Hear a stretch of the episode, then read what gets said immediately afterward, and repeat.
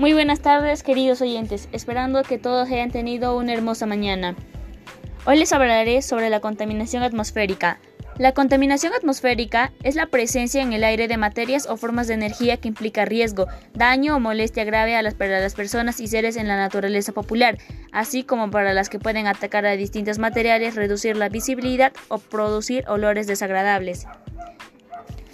Consecuencias de la contaminación del aire en la salud. A corto plazo tenemos el dolor de cabeza, irritación de los ojos, dolor de garganta, irritación de la piel, neumonía, bronquitis y a largo plazo tenemos las enfermedades respiratorias, efecto en el sistema nervioso central, enfermedades hepáticas, enfermedades cardiovasculares y consecuencias en el embarazo.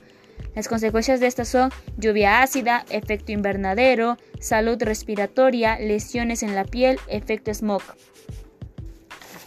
Causas que generan la problemática. Humo en medios de transporte, humo de fábricas, basura, aerosoles, malos olores, quema de combustibles fósiles, actividades industriales, actividades agrícolas y minería.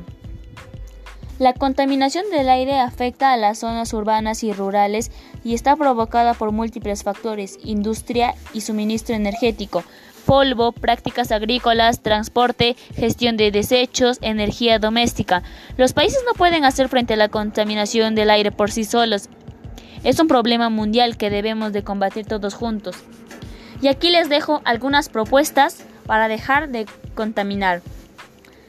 Concientizar a las personas de dejar de talar los árboles y en vez de eso plantar más no malgastar el agua ni la energía eléctrica, plantar, no tirar basura al agua ni al suelo, usar las tres R, dejar de utilizar productos tóxicos y no más a las bolsas de plástico.